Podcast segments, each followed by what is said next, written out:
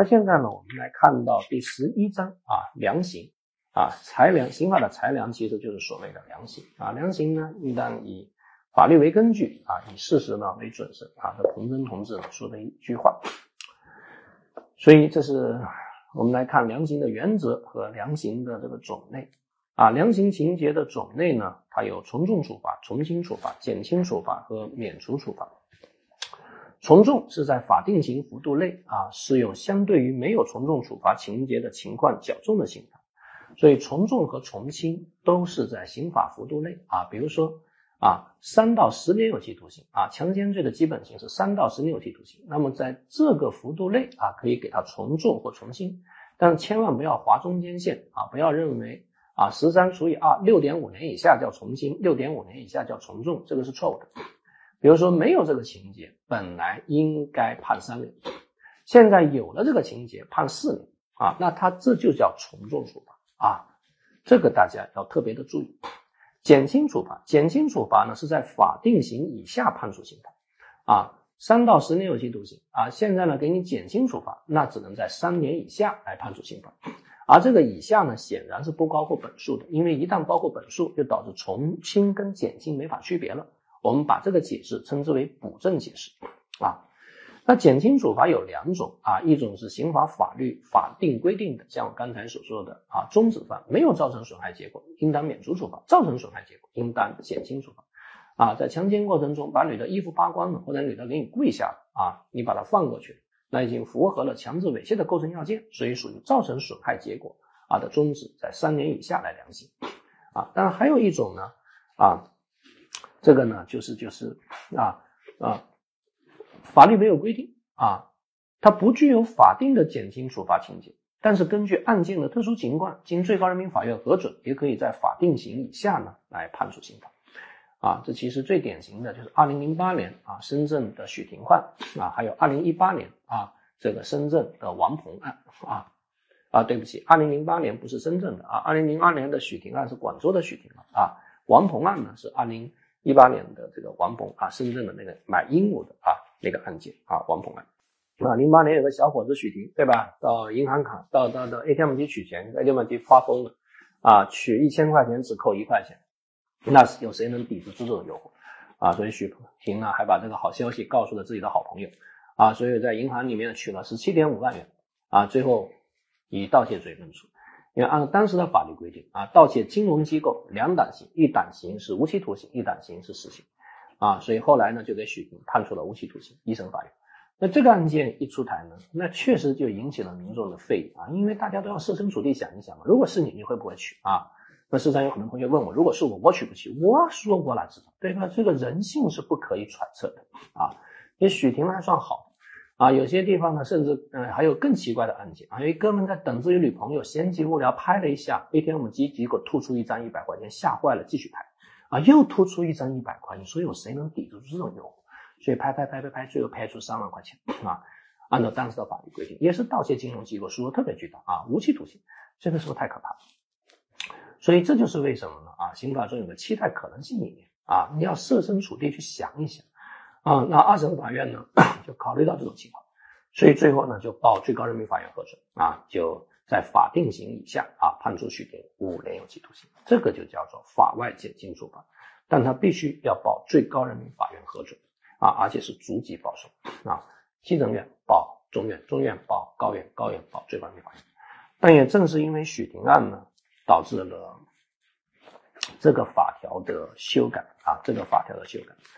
啊，因为当时就有人觉得许霆减的太多了啊，从无期徒刑一下减到五年啊，因为盗窃呢，当时的刑罚是管制拘役三年以下，三到十年，十啊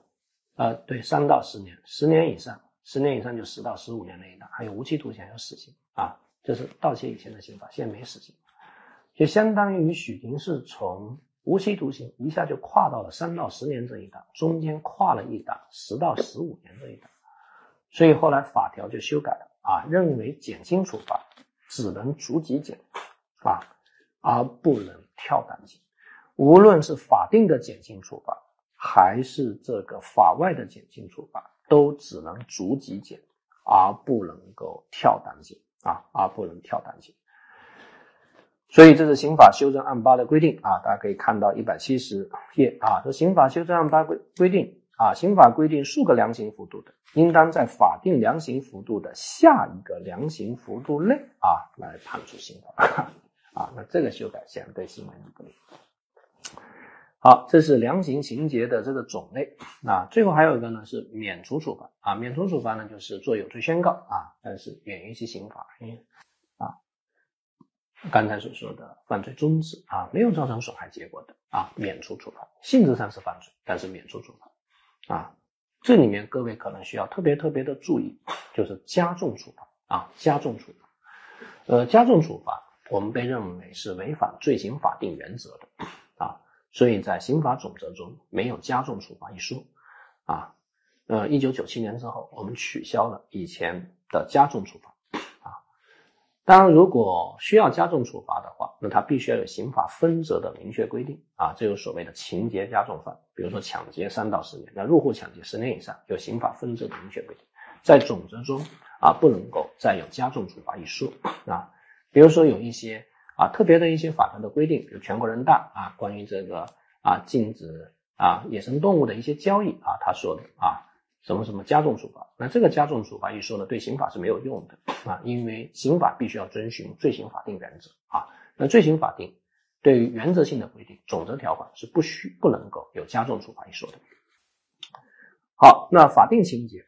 法定情节呢，就刑法明文规定啊，量刑时必须要考虑的情节。我这里面给大家做了一个总结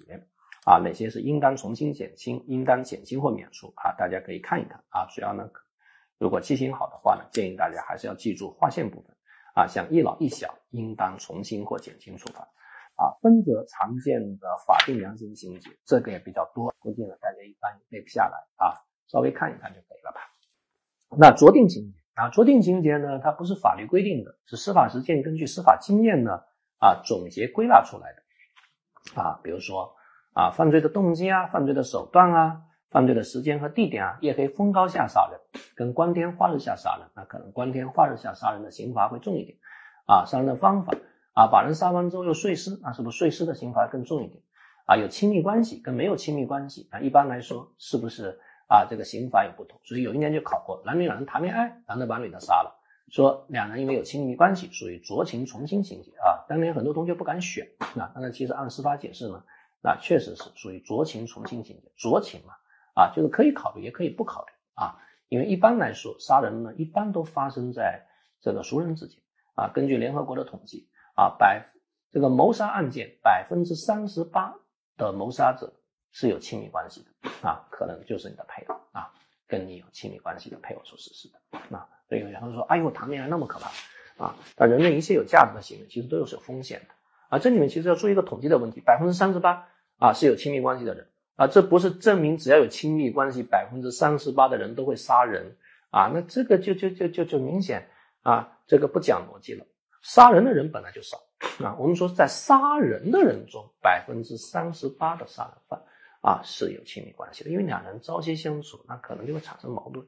所以呢，司法解释认为啊，要酌情从宽啊，酌情从宽的意思是酌情，可以用也可以不用啊。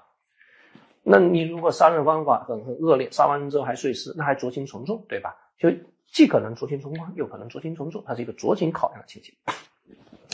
好，量刑情节的竞合啊，如果有多个量刑情节啊，如果又有从重又有从轻啊，那一般来说呢，应当先考虑从严情节啊，再考虑从宽情节啊，这个呢大家要注意。